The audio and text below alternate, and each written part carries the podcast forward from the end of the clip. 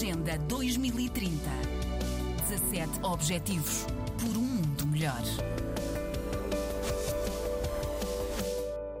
Entre 15 membros, em que 5 têm direito de veto, Moçambique, como os restantes 10, poderá ter influência em questões globais relacionadas, por exemplo, com a biodiversidade ou o clima, mas não, de certo, noutros temas, diz Fernando Jorge Cardoso. Será, na verdade, útil nos momentos em que não houver veto de qualquer um dos países. Por outras palavras, sempre que não se fale, por exemplo, no conflito da Ucrânia, ou que não se fale nas questões relacionadas com, com o conflito uh, China-Taiwan. Quanto à luta contra o extremismo, Fernando Jorge Cardoso não acredita em grandes mudanças. Eu creio que a questão do terrorismo é uma questão consensual, ou seja, era antes de Moçambique entrar, continuará a ser com Moçambique dentro. Depois, Moçambique tem uma importância estratégica, por vezes mal compreendida, e explica, sobretudo por duas razões. A primeira razão é porque Moçambique, juntamente com Madagascar são os dois países que estão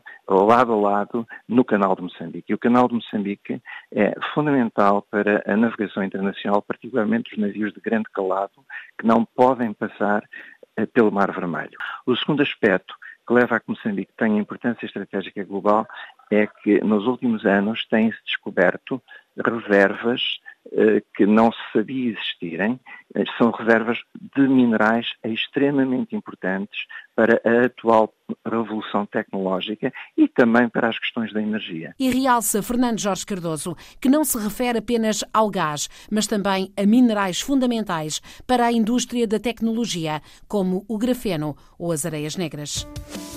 Agenda 2030. 17 Objetivos por um mundo melhor.